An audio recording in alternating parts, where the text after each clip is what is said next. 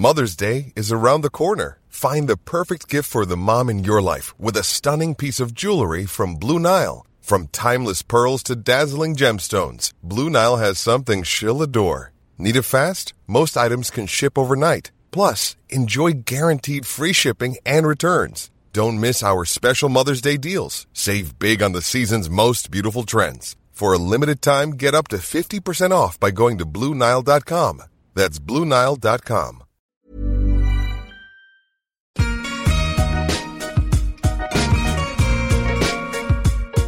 Bonjour, je suis Laura Pouliken et vous souhaite la bienvenue sur L'Aléa, le podcast qui parle du risque. J'ai créé ce podcast pour montrer que dans cette société qui voudrait que l'on privilégie la sécurité, la prise de risque est pourtant bénéfique à bien des niveaux.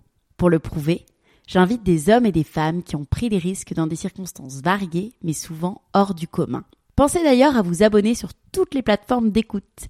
Et si le podcast vous plaît, le meilleur moyen de me le dire et ce qui m'aide le plus à faire connaître le podcast, c'est simplement de mettre un commentaire et 5 étoiles sur iTunes ou encore ICO cette formidable application communautaire de podcast où vous pouvez découvrir et échanger entre passionnés de ce super média audio.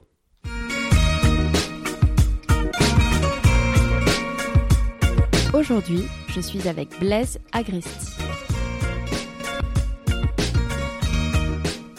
Les gamins qui ont vécu cette crise, je parle de nos propres enfants, euh, bah, ils sont riches de cette expérience-là et elle est profonde pour eux.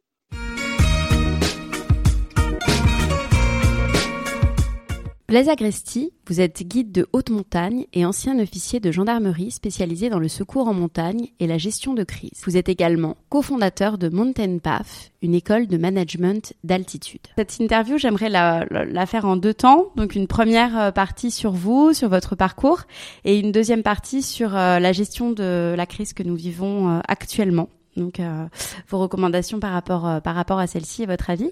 Donc, tout d'abord, première question euh, très simple, mais pour ceux qui ne vous connaîtraient pas dans mes auditeurs sur l'Aléa, est-ce que vous pouvez vous présenter, s'il vous plaît? Ah, donc, je m'appelle Blaise Agresti, donc j'ai 49 ans, je suis, j'habite à Chamonix, au pied du, Mont Blanc, je suis marié, j'ai quatre enfants. Voilà, et donc j'ai moi un parcours euh, principalement dans la gendarmerie nationale euh, pendant 25 ans où j'étais patron euh, du secours en montagne ici dans le massif du Mont Blanc, tout jeune officier. ensuite j'ai dirigé à deux reprises l'école qui forme les gendarmes de haute montagne, donc des écoles qui sont très spécialisées dans à la fois les métiers de la montagne, former des guides et, des secouristes, mais aussi euh, travailler avec des hélicoptères, des médecins, etc. Donc ça, c'est le, le, temps de la formation. Et ensuite, j'ai été responsable national de l'ensemble des, des, unités de secours en montagne de la gendarmerie. Et euh, voilà, donc ça, ça a été 25 ans de parcours très service public, très gestion de crise, très gestion de catastrophes, de secours, de formation, etc. Et ensuite, donc j'ai été absorbé dans une entreprise de l'outdoor qui s'appelle Petzl, qui fait du matériel de verticalité, des baudriers, des casques, des lampes, à la fois pour euh, les pratiquants d'activités de montagne, de sport, etc., mais aussi pour les gens qui travaillent en hauteur, euh, dans la verticalité, donc des gens qui sont pendus sur des éoliennes, des plateformes offshore, euh, des bâtiments, qui vont peindre, qui vont travailler. Donc c'est tout un univers de la verticalité professionnelle. Donc ça, j'étais directeur commercial de cette entreprise pendant plusieurs années. Et depuis trois ans, j'ai monté une structure, une petite start-up de formation et d'accompagnement de dirigeants, Mountain Pass, donc, qui a pour vocation euh, ben, d'emmener des dirigeants en montagne pour travailler sur euh, la décision dans l'incertitude, euh, les problématiques de collaboration, d'engagement. il y a plein de sujets en fait. La métaphore de la montagne est assez puissante pour inspirer en fait des collectifs managériaux et, les amener un petit peu à changer de posture ou à revisiter leur, manière d'appréhender le risque et, la prise de décision. Voilà un petit peu le parcours rapidement décrit. On va revenir euh, sur euh, tous ces points euh, ensemble, bien sûr.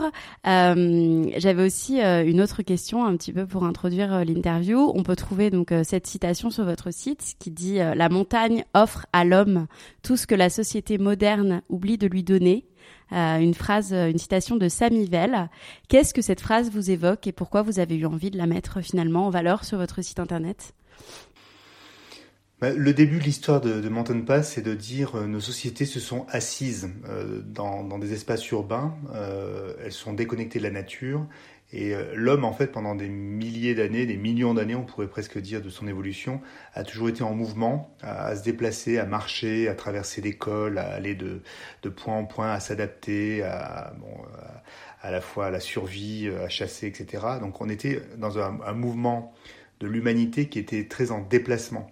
Et on s'est assis euh, avec les, les 30 glorieuses, euh, alors je parle pour la France, mais l'après-guerre, en fait, progressivement, a fait qu'on on est assis une bonne part de la journée. Euh, en tout cas, pas tout le monde, évidemment, mais une, part de la civilisation s'est assise. Et, et en, en, remettant les gens dans l'univers de la montagne, en fait, on leur donne la chance de redécouvrir un certain nombre d'aptitudes fondamentales qu'ils ont un peu oubliées ou qu'ils ont mis en veille dans leur, dans leur vie au quotidien et c'est pour ça que cette citation de Samuel, elle est assez puissante, parce que la montagne, elle nous offre en fait cette capacité à réactiver euh, des savoir-être, des savoir-faire, des intuitions, des intelligences qu'on a un peu euh, enfouies finalement euh, dans des modes de fonctionnement qui sont ceux de nos sociétés modernes. Voilà, donc c'est un peu ça la, philosophie qui sous-tend la démarche de Mountain Pass et, plus largement ma démarche personnelle et celle d'autres d'autres experts ou des gens avec qui on travaille. Je suis pas du tout seul à penser ça. Quoi. C'est quelque chose qui est plus largement euh, partagé. D'accord, très bien. Euh, vous l'avez dit pendant votre présentation, donc vous êtes passé par le Centre national de ski et d'alpinisme de la gendarmerie, après avoir commandé l'unité de gendarmerie de haute montagne de Chamonix. Euh, Pouvez-vous nous expliquer euh, déjà quel est le rôle de cette unité et votre parcours au sein de la gendarmerie, pour qu'on comprenne un petit peu mieux? Alors moi, j'allais dire souvent quand je partage ce témoignage de cette, euh, cette tranche de vie, on va dire, d'une bonne quinzaine d'années, c'est que ma première expérience professionnelle, ça a été un, événement euh, dramatique qui a, qui a, bouleversé la vallée de Chamonix en 1999, qui était, euh, je suis arrivé en 98 dans, dans l'unité de secours, qui a été l'avalanche de Montroc, une avalanche qui a balayé un village dans le haut de la vallée de Chamonix. Et j'ai dit, le secours en montagne avait toujours imaginé se préparer à, à un secours très technique, euh, en haute altitude, avec un hélicoptère, euh, dans le vent, la tempête, avec une expertise très pointue. Et finalement, un événement euh, comme une avalanche dans un secteur habité, en fait, on n'était pas tellement prêt. les mécanismes de crise, qu'est-ce qui fait qu'on embarque un collectif, comment on essaie de prendre des décisions les moins mauvaises en ayant une, une visualisation de la situation qui est extrêmement partielle? Donc en fait ça c'était ma première expérience professionnelle et elle est assez fondatrice de tout le reste parce que j'ai constaté, et j'étais le patron des opérations, donc euh, je ne pouvais pas me, défausser sur, sur quelqu'un d'autre, que j'avais pas été très bien préparé à ça. Donc euh, tout le temps euh, où j'ai été en position d'être patron de la formation et plus largement patron au niveau national, tout mon travail a été d'essayer de faire progresser la formation des patrons d'unité, des cadres, sur la gestion de crise, mieux comprendre quand on rentre en incertitude, quels sont les éléments clés de la compréhension euh, et, ça, je l'ai vécu tout mon parcours, je l'ai mis en œuvre dans certains cas, je l'ai déployé dans d'autres, je l'ai transmis. Donc ça, c'est différentes manières de, cheminer. Et de manière un peu cruelle aussi, ma dernière expérience, la dernière année où j'étais encore dans cet univers spécialisé, donc c'était en 2000, 2014, 2013, 2014, j'ai eu un, de mes collaborateurs qui est décédé dans un accident euh, sur une phase préparatoire à un exercice. Et... Et en fait, euh, on, est revenu à des choses où, il y a eu des pertes de vigilance très individuelles et collectives. Et en fait, c'est pas parce qu'on théorise en fait de la gestion de crise qu'on est forcément à l'abri, euh, sa propre équipe, etc. Dès lors qu'on est dans un environnement à, haut risque. Et euh, bah ça a été une, forme de leçon d'humilité, de dire qu'il faut chaque fois déployer une, extrême vigilance. C'est pas parce qu'on a travaillé sur ces thèmes-là du risque et de la crise qu'on est qu'on est prémuni contre ça. Donc euh, voilà, de grandes leçons d'humilité euh, à la fois au début de ma carrière et à la fin de ma carrière en, gendarmerie. Donc c'est ça en fait qui me pousse moi à beaucoup témoigner euh, sous forme de conférences et de sensibilisation parce que au cœur de toute cette histoire, c'est le facteur humain, c'est les biais cognitifs, c'est notre perception du réel, c'est toutes les choses trappes dans lesquelles on tombe, même quand on est avisé, informé, on y retombe quand même dedans pour plein de raisons et euh, de décortiquer un peu toutes ces expériences, d'essayer euh, de, partager avec le monde académique euh, les neurosciences, de poser sur la table cette expérience vécue pour essayer d'en faire une matière à, réfléchir, une matière à penser pour essayer de la transmettre à d'autres. Voilà, c'est toute la démarche que, que de, mettre en place. D'accord. Et, euh, et, pour parler concrètement donc euh, de vos missions, euh, comment on se prépare justement en amont à une intervention en haute montagne comme vous avez pu faire? J'imagine qu'il y a beaucoup de risques à prendre en compte. Et, ce que j'avais envie de savoir, c'est est-ce qu'il y a des y a des techniques pour éviter et pour limiter le risque, pour appréhender ce risque en fait en amont? Alors c'est tout le sujet en fait. Hein. Là on est vraiment au, cœur du sujet de l'apprentissage du, du, métier de guide ou de secouriste, parce que c'est deux métiers qui, ont des points de similitude. Hein, parce qu'emmener des clients en haute montagne ou euh, aller secourir des gens en haute montagne, euh, la, primauté du milieu, du milieu de la haute montagne, il, il fait qu'on va mettre en place des, solutions qui peuvent se ressembler. Alors euh, pour réduire le risque, je pense qu'il y, a une première dimension qui est essentielle pour moi. C'est au-delà, ce que je dis souvent, les gestionnaires de risque font des cartographies de risque et euh, ils pondèrent ce risque et puis, euh, et puis ce risque, il est là. Quoi. Il, est, il est posé dans une organisation, dans une entreprise comme une réalité très diluée. et en fait, on ne rentre pas. La fonction gestion de risque, elle est souvent portée par une direction des risques, etc., mais qui n'est pas au cœur euh, des enjeux de l'organisation. Euh, on ne rentre pas dans un développement d'une entreprise par le risque, ou, pas assez en tout cas. Certaines organisations le font mieux aujourd'hui, euh, le monde de la finance a beaucoup progressé, mais en fait, et, et j'allais dire la crise dans laquelle on est aujourd'hui, elle, le montre euh, de manière extraordinaire, c'est qu'on avait mis un peu de côté, on, avait réservé à des experts, à des fonctions sanitaires, à, des comités théodules, etc., euh, des fonctions de réduction de risque, alors que le risque il est inhérent à nos activités et qui doit être au cœur de la gouvernance des organisations. Donc, pour revenir au secours en montagne, pour pas trop aller vite vers l'univers d'entreprise, c'est comment on, a un collectif qui est hyper sensibilisé au risque immédiat et prégnant euh, qui, qui s'impose à, la réalité de la mission tout de suite et maintenant et que tout le monde le comprenne et qu'on a une vision extrêmement stabilisée de ce risque-là. C'est-à-dire qu'on est d'accord sur la désignation de ce risque et ce qu'il va falloir mettre en face pour le résoudre. Parce que si on n'a pas ce consensus sur l'acceptation et la désignation de ce risque, les organisations ne seront jamais en capacité de le résoudre et de le, et de le réduire en tout cas, à défaut de le résoudre. Donc ça c'est un premier élément. Donc ça veut dire que la, culture du risque, elle doit être euh, dans tout l'ADN individuel et collectif. On doit le vivre au quotidien, on doit en parler, on doit apprendre à le nommer, apprendre à le comprendre dans sa complexité, parce qu'un risque, c'est toujours complexe, c'est toujours croisé, il y en a toujours plusieurs qui s'entrelacent.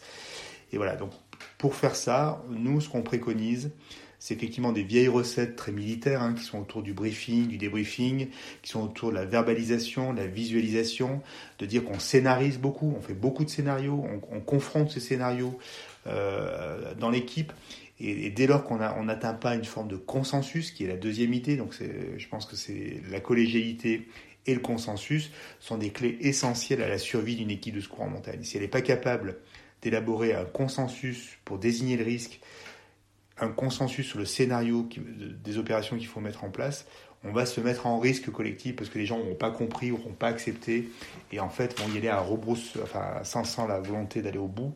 Et là, pour le coup, l'équipe se met en danger. Donc ça, c'est un, un, élément, moi, qui est absolument essentiel quand on parle de risque. Et là, on voit bien, si on reparle des pays ou, des, ou de la pandémie, euh, on n'a pas été d'accord tous pour désigner le risque à la même hauteur. Chacun a eu sa perspective au départ. Certains considéraient que c'était une petite grippe, d'autres c'était un phénomène local purement euh, en Asie, puis après c'était plus l'Asie, c'était l'Italie, et puis après finalement on est quand même tous concernés. Donc en fait le temps qu'on arrive à stabiliser l'idée que le risque, il est réel, il a une certaine, une certaine dimension, il a des, des retombées qui sont multiformes, tant que cette perception-là, elle n'est pas partagée, alors prioritairement par les dirigeants, mais euh, plus largement par l'ensemble des parties prenantes, c'est même pas la peine d'essayer de faire la, gestion de risque, parce qu'on on, se comprend pas, on se parle pas, on s'écoute pas, et on met pas en œuvre les, les, énergies collectives pour pouvoir le résoudre et, le réduire. Voilà. Donc ça, c'est vraiment dans les unités de secours en montagne, c'est là où se, se passe euh, l'essentiel des efforts de formation. Donc on se met en situation, on débrief, on analyse, on essaie de comprendre les erreurs qu'on a pu euh, de, de, de, perception qu'on a pu avoir. Euh, on écoute, euh, c'est pas les chefs qui décident, c'est les gens qui sont en, première ligne sur le terrain qui donnent leur vision, c'est confirmé, c'est consolidé ensuite par les différents niveaux et il y a une forme de hiérarchie hein, bien sûr qui, se met en place. Euh, et, et, c'est comme ça qu'on engage l'action. Hyper intéressant. Euh, J'avais aussi une autre question. Donc, euh, en montagne, euh, pour revenir bah, voilà, à la montagne et à votre ancien métier, on peut vivre des, des drames. Vous avez d'ailleurs écrit un livre, si je me trompe pas, qui s'appelle Une histoire de secours en montagne, dans lequel vous en évoquez. Donc, je ne l'ai pas lu, mais, mais j'ai lu pas mal de choses dessus. plus généralement, quand on vit des, des, traumatismes, le mot est fort, mais, mais je pense que, que c'est le mot. Comment on trouve la force d'y retourner? Ben, Ce que j'ai dit là dans des, webinaires récemment, c'est qu'en fait la crise, elle, euh, elle, vient nous chercher au triple, dans, nos valeurs essentielles. Euh, et donc l'accident, c'est le même, c'est une crise, hein, c'est une forme de crise. En fait, l'accident, la, perte d'un camarade, elle vient nous chercher dans, nos essentiels, dans nos valeurs fondamentales. Donc il y a deux, deux options. Soit ces valeurs fondamentales, elles sont pas alignées par rapport à, l'engagement de vivre en montagne, de devenir guide, secouriste, et on va perdre un camarade et, ça va effondrer le château de cartes de la motivation et, du fait qu'on est là et on ne pourra pas repartir. Ça veut dire qu'il va falloir quitter ce métier et faire autre chose parce qu'on n'est pas adapté. Soit on a des fondamentaux qui sont extrêmement solides, individuels et collectifs. Hein. On ne joue pas que la carte individuelle. Et, et on sent qu'on est bien à sa place, que le drame qu'on a vécu, certes, il faut être capable de le regarder avec lucidité, d'en tirer les enseignements, mais il ne remet pas en question ses fondamentaux, et à ce moment, on peut repartir. Mais euh, les gens que moi j'ai pu observer qui ont craqué un petit peu euh, dans ce milieu-là, c'est ceux pour lesquels euh, le, socle de valeur du pourquoi je suis là, la fameuse raison d'être hein, dont on parle beaucoup, elle n'était pas totalement elle n'était pas assise sur des, bonnes des choses suffisamment euh, pertinentes. C'est-à-dire qu'elle était beaucoup liée peut-être à l'idée d'être un super-héros de la montagne. Je parle de, ceux qui rêvaient d'être secouristes en haute montagne, parce qu'il y a l'hélicoptère, parce que c'est un beau métier, etc. Mais qui n'avaient pas compris la profondeur de champ euh, de ce métier, de, l'engagement individuel, du risque qu'on devait porter à soi-même.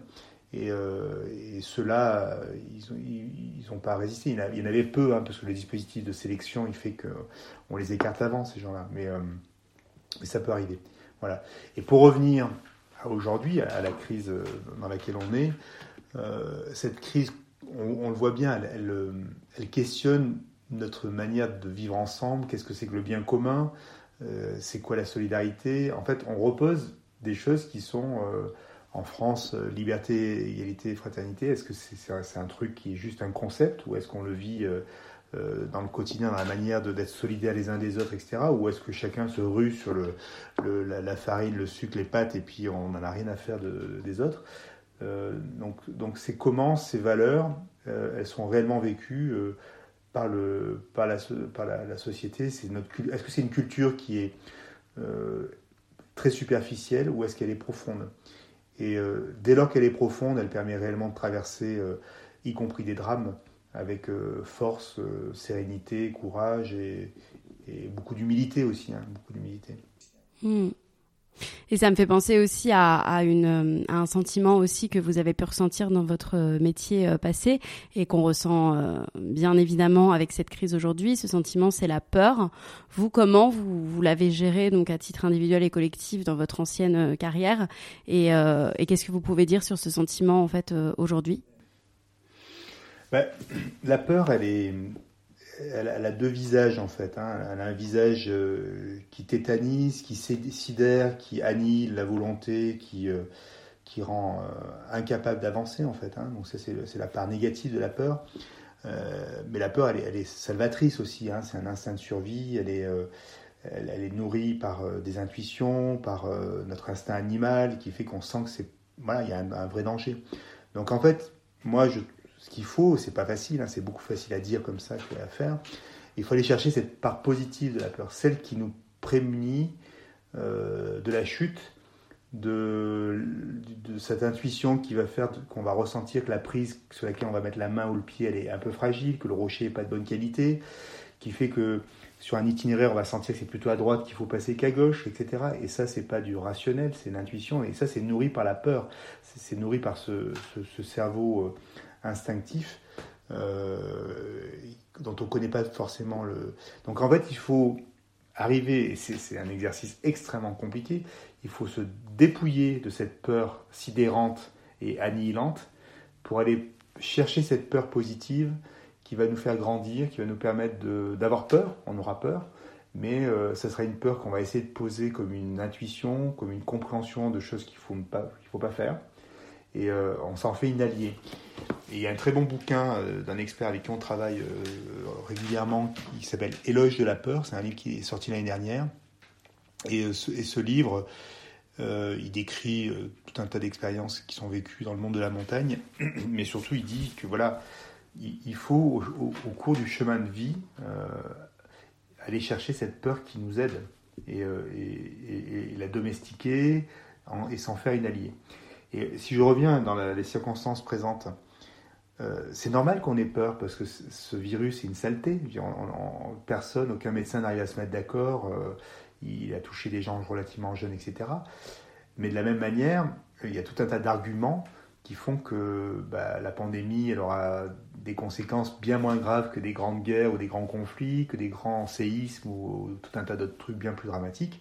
Et donc il y a une part de contagion émotionnelle qui a largement dépassé euh, la peur de notre allié, euh, qui est de dire oui c'est un truc dangereux, il faut s'en méfier, il faut mettre en place un certain nombre d'actions précises au niveau individuel, collectif, des États, etc., et au niveau international, mais sans pour autant perdre, perdre le repère et pas se faire embarquer par cette sidération collective, cette peur aveugle, euh, qui pour le, coup est extrêmement dangereuse, parce que la contagion des émotions, il y a là aussi un très bon livre de Christopher Hague que je recommande, je recommande sur ce thème de la contagion des émotions, décrit très bien ces mécanismes.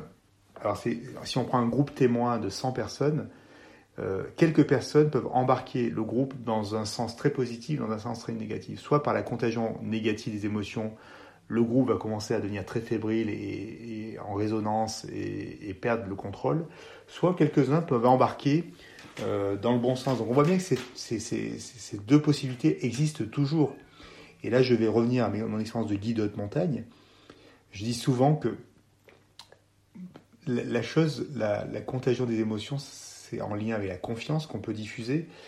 Et euh, quand on a un groupe dans le brouillard, on n'a pas de visibilité, on est en haute altitude, on est sur un glacier euh, un peu dangereux, on n'a pas de repère visuel, on a un groupe qui est fatigué. En fait, le mécanisme de contagion d'émotions, il est, il est hallucinant. Selon la manière dont on va exprimer en tant que guide, même au simple chevrotement de sa voix, on, va embarquer le groupe dans une crainte, parce que les gens vont percevoir le non-verbal ou, le, ou les, petites choses, et, on, va basculer du mauvais côté. Et de la même manière, si on est capable de diffuser de la confiance à ce moment-là, le groupe, même si on est très mal en fait, hein, bah, il va aller beaucoup plus loin, il va être capable de cheminer, de prendre des décisions plus raisonnables, parce que moins sous l'effet du stress et de la panique, et il va s'en sortir. Donc on est dans ces moments vraiment de bascule, et moi, je vois très très clairement, hein, je le mesure très très clairement, ces deux chemins-là, les mêmes circonstances avec euh, des personnes à peu près équivalentes, on peut partir à droite ou à gauche très rapidement. Voilà. Donc euh, c'est bien d'avoir conscience que c'est pas écrit, c'est pas une fatalité, et que le rôle managérial, le rôle euh, de leader, dans ces circonstances-là, il va être déterminant. On peut penser à des grandes de l'histoire. Hein. On peut penser à l'appel du 18 juin, on peut penser euh, à des décisions euh, de, grands généraux, euh, Alexandre le Grand, etc., qui arrivent à embarquer des gens très très loin en surmontant des risques incroyables. Et ils le font. voilà. Et puis il y en a plein d'histoires comme ça. Hmm passionnant. Euh, quelles sont les, grandes leçons que vous avez tirées de toutes ces expéditions en montagne? Et on va en parler juste après, que vous, dont vous vous servez dans vos activités aujourd'hui, et notamment donc euh, avec l'école que vous avez créée, donc qui s'appelle euh, Mountain Path. Je ne sais pas si je prononce très bien qui est une école de management de l'altitude. donc je vous cite pour prendre de la hauteur et renouer avec l'essentiel. Donc, euh, donc euh, voilà. Donc, euh, quelles leçons vous avez tirées de ces expéditions en montagne et, et, dont vous vous servez aujourd'hui, donc notamment avec avec l'enseignement dans cette école? Ben, ça renvoie un peu à ce que je viens de dire sur ce lien entre dans les moments cruciaux entre les hommes, des, rencontres entre des hommes, des circonstances, des lieux, un groupe. En fait, il y a, une forme d'alchimie des moments. Il ne faut pas croire que le leadership c'est quelque chose qui est hors sol euh, ça s'applique à des hommes et des, circonstances. Et en fait, c'est jamais gagné. Et tout va se jouer dans la manière dont on va adopter une certaine attitude. Et euh, en montagne, c'est extrêmement visible parce qu'on laisse un groupe à quelqu'un qui, qui, va porter de la confiance, qui va porter une capacité de décision mesurée, une bonne analyse des risques, etc. On va avoir un groupe qui va vraiment grandir et se déployer et aller très très loin. Et de la même manière, on va avoir quelqu'un qui est incapable de poser les bons risques, de faire travailler le groupe dans la collaboration et qui va nous amener dans une autre direction. Et donc, moi, les enseignements que je tire, c'est que c'est toujours une alchimie extrêmement euh, précaire quand même, euh, et que ça s'apprend pas dans les livres. Moi, ce que j'ai dit, j'ai écrit ça il y a quelques jours, euh, parce que de, notre promotion de Saint-Cyr, en fait, on parraine 25 ans après les plus jeunes, et euh, on nous a demandé d'écrire un petit truc. Moi, j'aurais raconté les deux histoires que j'ai racontées tout à l'heure, celle, ma première expérience de l'avalanche et, et, la perte d'un collaborateur à la fin de mon parcours. Et, je leur disais que moi, finalement, de tout ça, j'avais peu appris à Saint-Cyr, à l'école de Saint-Cyr, qui est censée être une grande école française, l'armée, tout ça, tout ça, adossée à deux siècles d'histoire. Mais en fait, on, on, apprend du vernis, on n'apprend rien en réalité. Et donc moi, mon postulat fondamental, c'est l'expérientiel. Il faut faire des mises en situation, débriefer, et regarder avec lucidité l'expérience qu'on a vécue, essayer d'en tirer des essentiels, et construire des modèles à partir de ça et jamais poser des modèles euh, comme ça, euh, ex nihilo, parce qu'on a un prof inspirant à un moment donné qui va décliner. Euh. Et, je pense qu'aujourd'hui, quand on parle de leadership, on s'est fait embarquer collectivement par des croyances extrêmement fortes, portées notamment par Harvard Business School, hein, qui a beaucoup publié sur un certain nombre de modèles, qui a modélisé beaucoup, même la manière dont on fait la planification stratégique, etc. Et, euh, en fait, on a toujours été dans des modèles qu'on a essayé de coller à des réalités. Euh, et en fait, c'est ce qui a construit finalement euh, même le modèle économique dans lequel on est aujourd'hui. C'est très dogmatique et c'est très théorisé, ça vient d'en haut. C'est souvent des profs d'université qui n'ont jamais pratiqué eux-mêmes euh, un acte managérial ou de direction d'entreprise de leur vie, mais en fait qui deviennent euh, des gourous euh, d'une pensée, d'une pensée stratégique ou d'une manière de fonctionner. Voilà. Ça, je m'en méfie énormément. J'aime bien qu'on puisse bâtir des, des, processus ou poser des principes d'action, mais au travers le retour d'expérience, essayer de capitaliser sur le réel, essayer de tirer avec des expertises croisées, euh, je parlais de neurosciences, je parlais même de philosophie, on peut tout y mettre dedans, et, une expérience, on la décortique, et après on essaie d'en bâtir un modèle euh, le plus vertueux possible qui en tirait le meilleur. Ça, ça me semble une démarche extrêmement intéressante toutes les démarches qui viennent dans l'autre sens, euh, que ce soit sur le plan stratégique ou sur le plan du leadership, elles sont vouées pour moi à être très théoriques et vouées à l'échec. Et c'est pourtant comme ça qu'on a fonctionné depuis pas mal d'années. Euh, si on regarde tous les modèles stratégiques qui ont été portés par euh, la plupart des grandes organisations, elles sont fondées sur des dogmes, sur le, dogme de la, euh, de la planification, sur le dogme de la, la valeur, la création de valeur purement économique, sur l'idée qu'on est forcément dans un monde de rivalité et de concurrence. Ce sont des dogmes. On a posé ça comme des, des dogmes. Est-ce que c'est c'est comme ça qu'il faut voir le, le futur? Je ne suis pas certain. Donc, partir de l'expérience, essayer de voir, et c'est pour ça que je suis plus adepte euh, des théories autour de l'innovation frugale, autour de l'effectuation, euh, de toutes ces théories managériales là qui sont en train d'émerger progressivement et la crise va les accélérer. Ça, ça me parle beaucoup plus que ce que ce qu'on a pu nous enseigner à, certains moments. Et, euh, et, pour parler plus concrètement, en fait, l'école, elle consiste en quoi? Alors nous, nous très concrètement, effectivement, des, concrets, nous, on, on, on, on, a bien travaillé avec les managers, bon, bien sûr les COMEX, les CODIR, donc les, dirigeants partant du principe que si, eux ne changent pas, l'organisation ne changera pas. Donc leur proposer effectivement euh, un premier temps, on, va essayer de comprendre les enjeux euh, clés. Il y, a, quelques points que nous on veut, on veut comprendre avant de les emmener en montagne. Donc c'est en forme de petit diagnostic euh, préalable. Quand on a bien compris leurs enjeux, en fait, on, pose un scénario pédagogique. On va les faire cheminer vers un sommet et on va leur mettre un petit peu des petites choses euh, qui vont souligner les paradoxes ou les fragilités qu'on a pu identifier dans le diagnostic. Et pour parler très concrètement, on peut avoir des modèles euh, un peu trop hiérarchiques, par exemple, très silotées, ou des matrices qui ont du mal à se parler. Donc on va faire en sorte qu'ils aient une opération de secours à, gérer, ou ils n'auront pas toutes, tous toutes les informations. Il va falloir recomposer une compréhension et, et voir s'ils sont capables de sortir un peu des, voilà, des, des schémas dans lesquels ils sont. Donc voilà, donc tout, tout le travail qu'on fait après, c'est d'utiliser la montagne comme un catalyseur.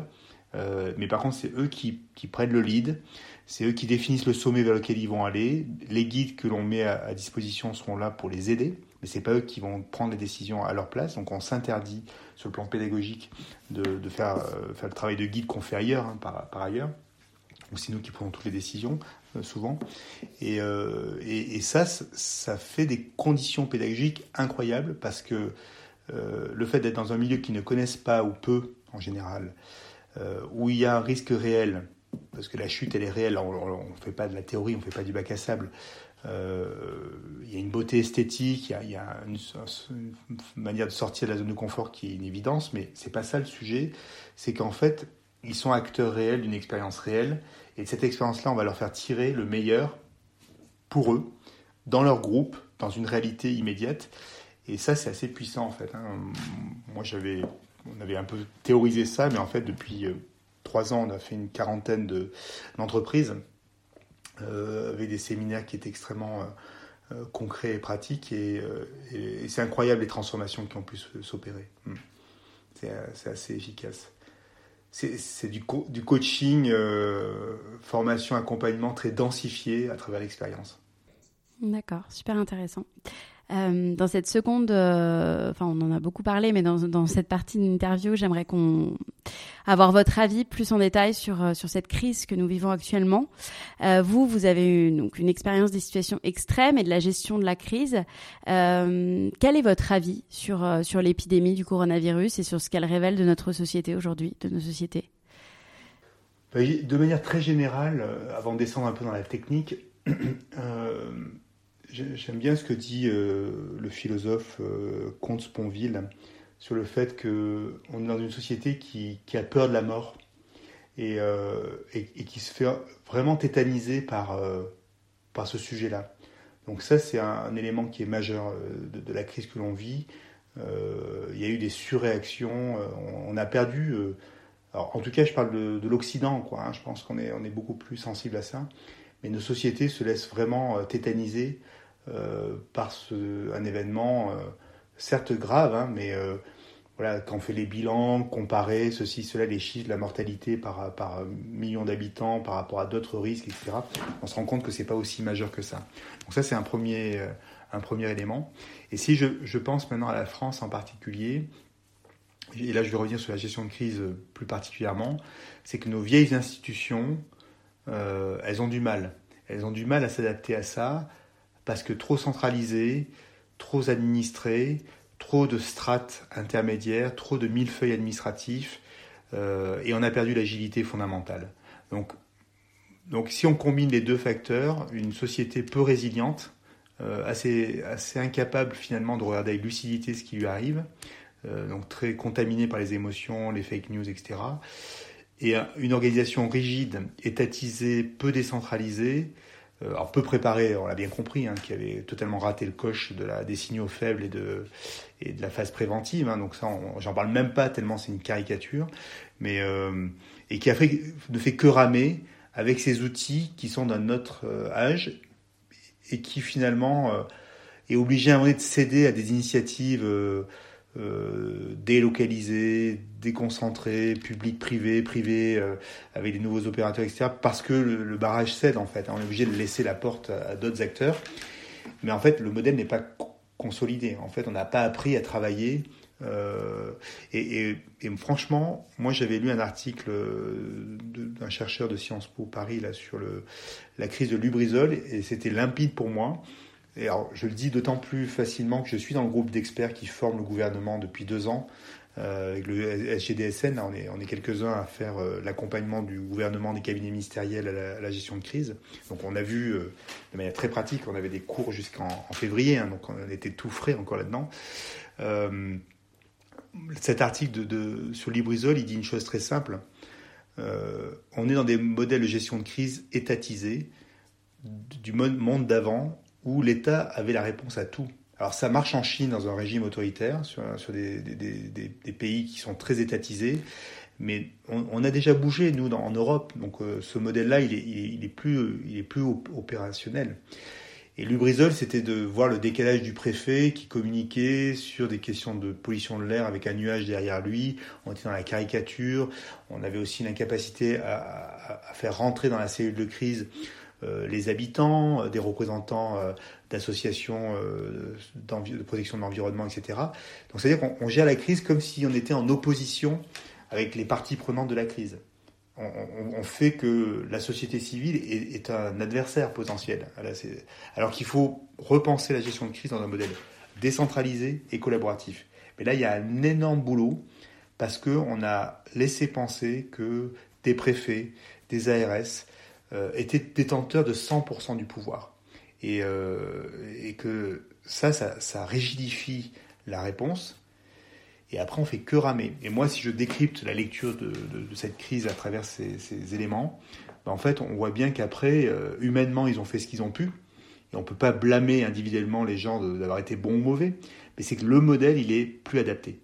Euh, donc il y a un travail sur la résilience euh, civilisationnelle, comment on, essaie de redire à chaque citoyen bah, que voilà, on peut mourir, euh, il y a une forme de résilience à, adopter, il y a aussi une responsabilité individuelle à porter un masque, à se laver les mains, etc. Donc ça c'est la résilience et l'éducation au secours, secourisme, etc.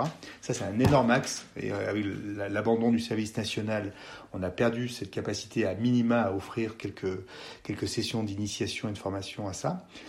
Et le deuxième axe, c'est comment on déconcentre l'État, comment on permet... Euh, et pourquoi l'Allemagne a réussi Parce qu'elle a laissé les Landes euh, plus flexibles, plus connectées à, à l'entreprise, etc., gérer. Et en fait, il y a eu des impulsions au niveau de l'État allemand, mais après, il y a eu beaucoup de, décisions qui ont été prises euh, au niveau de, des Landes, donc de, dimension fédérale. Donc moi, c'est ce que j'observe aujourd'hui, c'est que plus on essaie de centraliser une réponse à la gestion de crise quand les crises sont très complexes, plus on a de chances de se, de se planter. Quoi. Voilà. Et ouais, je prends l'exemple de ce que j'ai vécu dans le secours en montagne, l'avalanche dont je parlais, euh, Mont-Roc. Mais moi, j'avais pas besoin du préfet ou euh, de quiconque pour gérer la crise. C'était plus des, des, des, choses qui nuisaient finalement. On avait beaucoup de reporting, beaucoup d'explications à fournir, etc. Donc en fait, toutes ces strates, en fait, elles n'apportent pas toujours de la production euh, de solutions euh, pratiques. Elles ont, voilà, on a beaucoup de réunions, beaucoup de process, beaucoup de paperasse. Et quand on voit qu'il y a eu des, évacuations de de personnes atteintes du coronavirus vers le, des hôpitaux du centre de la France où les trains ont été arrêtés parce qu'il manquait un papier ou je ne sais quoi. c'est un truc de dingue. Quand on voit euh, l'incapacité à mettre euh, les labos privés en, ordre de bataille pour euh, offrir leurs services pour tester, et qu'il il y a eu des gens qui ont proposé l'aide des, des, labos vétérinaires qui ont vraiment la capacité à faire les tests parfaitement, ça a été refusé, ça a mis un mois quasiment pour dire oui on, voit que là, on, a plein de problèmes comme ça dans, tout le retour d'expérience de cette crise qui montre que la centralisation, elle est à bout de souffle. Ouais, Et vous, euh, vous êtes très engagé, donc euh, si je me trompe pas, avec euh, Mountain Path pour aider les entreprises à sortir de la crise. vous, est-ce que vous pouvez nous expliquer dans quelle mesure vous intervenez à ce niveau-là? Ben moi, ce que je dis euh, très simplement, euh, donc là, j'essaie de visualiser le, temps de la crise. Hein. on, a des signaux faibles, le, la courbe qui monte. Là, on voit bien la courbe du coronavirus avec l'intensité de, de, la crise qui monte, qui monte, qui monte. Après, on aura peut-être une crise économique derrière. Donc, on voit bien que la crise, ça va être tout ça. Donc, c'est ces montagnes russes. Et dans cette roue crantée de la crise, il y a plein de choses à faire. On, on a abordé quelques-unes. Et il y a deux scénarios, deux scénarios un, c'est de laisser cette roue tourner au fil des jours et des semaines et puis nous amener à une situation plus calme et après on repart, on essaie de reconstruire. Soit on dit à une entreprise, cette roue qui est en train de tourner, la roue de la crise, elle est très très riche parce qu'elle permet de réinventer euh, vos modèles d'organisation, d'être beaucoup plus efficace. Parce que cette crise, elle fait exploser toutes les lourdeurs dont on n'avait même plus mesuré la, le frein qu'elle constituait vis-à-vis de, notre performance, quoi, tout simplement. Et la crise, elle fait, elle fait elle fait, je vais parler crûment, elle fait péter tout ça. Donc elle dit non, circuit court, on a besoin de ça, il faut tac télétravail en deux jours on fait le télétravail qu'on n'avait pas réussi à faire en cinq ans, euh, en trois jours on a des nouvelles chaînes d'approvisionnement, on arrive à refaire de la réglementation, on arrive à accueillir euh, des millions de chômeurs en deux temps trois mouvements, on arrive à repenser un dispositif d'aide, etc. Tout un tas de trucs qu'on est incapable de faire euh, pendant des années, et là en, cinq semaines on rebâtit un nouveau modèle. Donc c'est-à-dire qu'il y a eu du génie pendant ce temps-là. J'ai décrit tout à l'heure les lourdeurs euh, de la centralisation, mais il y a eu du génie aussi. Et donc ce, génie, il y a deux options. Soit on le laisse passer devant notre nez et euh, il, va se diluer dans la, dans, la routine qui va se réinstaller derrière. Soit on se dit, on fait une action un peu commando pour aller capter euh, les bonnes pratiques, les choses intelligentes qui ont été mises en place pendant ce temps de la crise, et on en fait le nouveau référentiel de leadership, de manière de fonctionner au niveau du travail, le nouveau modèle d'organisation.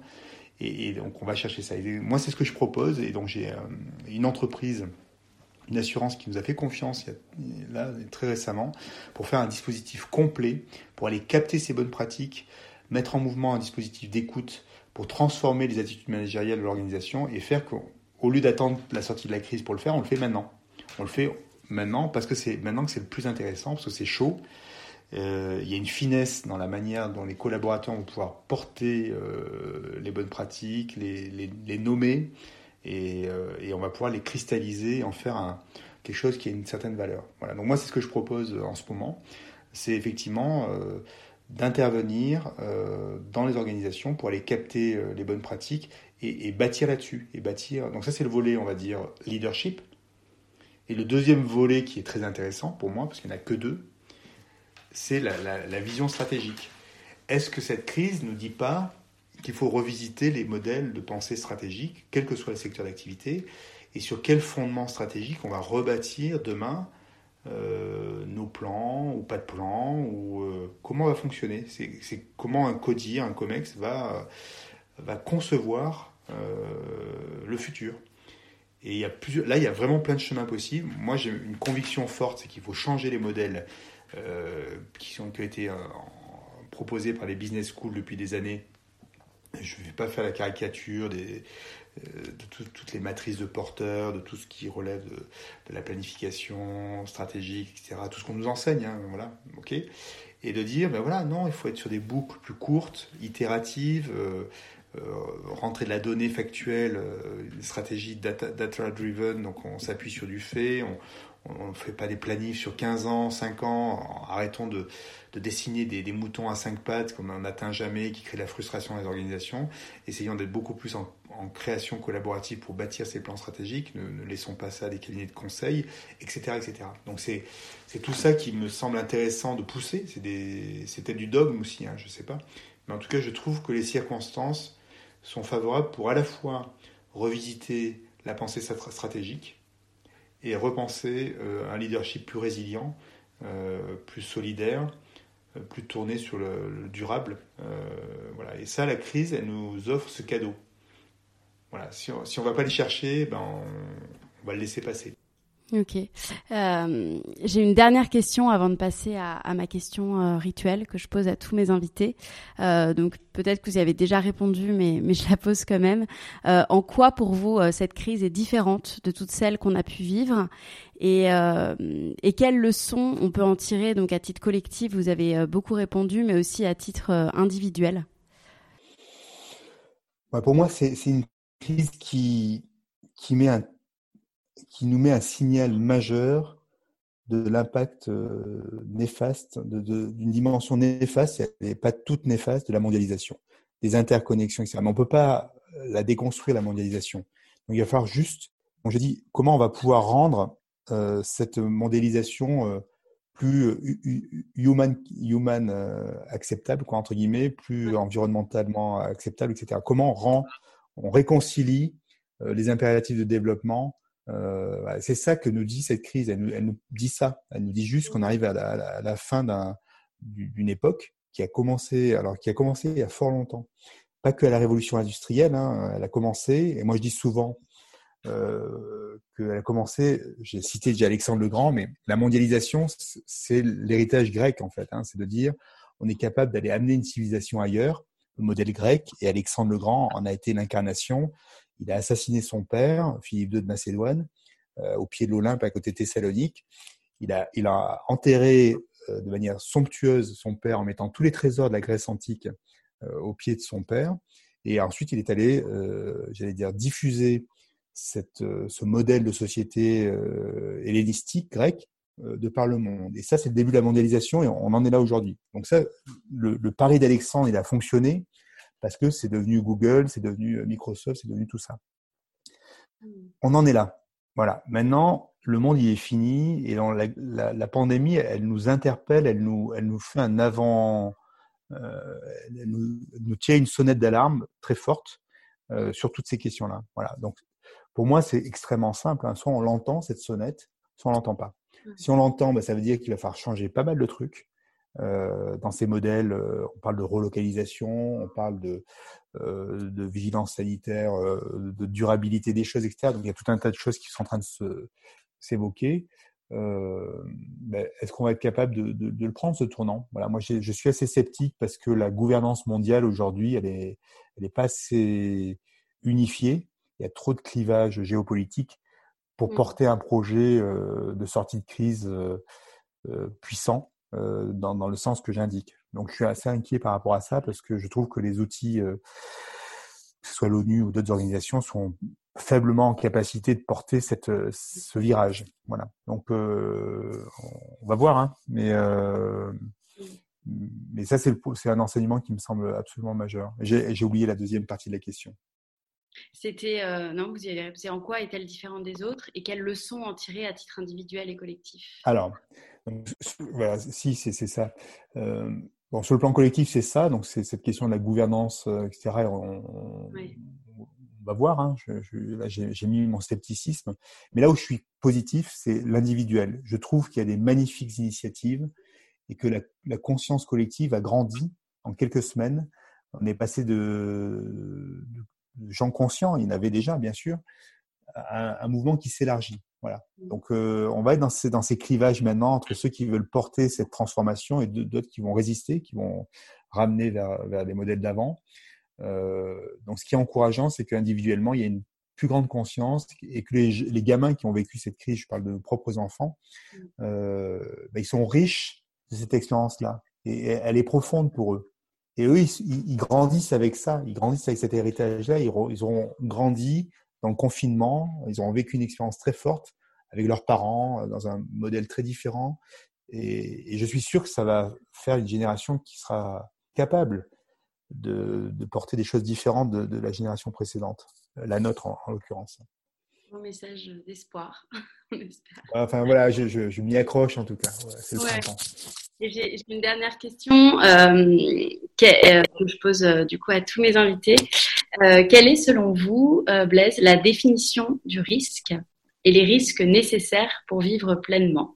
Le risque nécessaire, c'est le déséquilibre qui permet de, marcher. En fait, moi, le risque premier, essentiel à la vie, c'est le déséquilibre, c'est l'acceptation du vide. Si, quand je suis un petit enfant, J'accepte pas de tomber un peu. Et ça, c'est le mouvement de la vie. Donc, le risque premier, pour moi, c'est cette acceptation du vide, de la chute, qui permet de, de, de, créer des choses, d'être dans une dynamique. Voilà. Et ça, il faut qu'on réapprenne à accepter le risque de la chute. Voilà. Ça, c'est, ça me semble absolument essentiel. Alors qu'on a, par le principe de précaution, on a vraiment créé une culture de l'anti-risque, en fait, partout. On n'a fait que nous castrer par rapport à, à cette chute possible. Il faut donc donner la possibilité à chacun euh, de réapprendre euh, le goût du déséquilibre euh, pour pouvoir mieux appréhender en fait plein plein de choses, plein de réalités. Vous venez d'écouter l'Aléa. Merci d'avoir passé ce petit temps avec moi. Quelques petites infos en plus avant de se quitter. Vous pouvez suivre l'actualité du podcast sur mes comptes Twitter et Instagram. L'eau from Paris ou encore le compte lalea.podcast. À bientôt!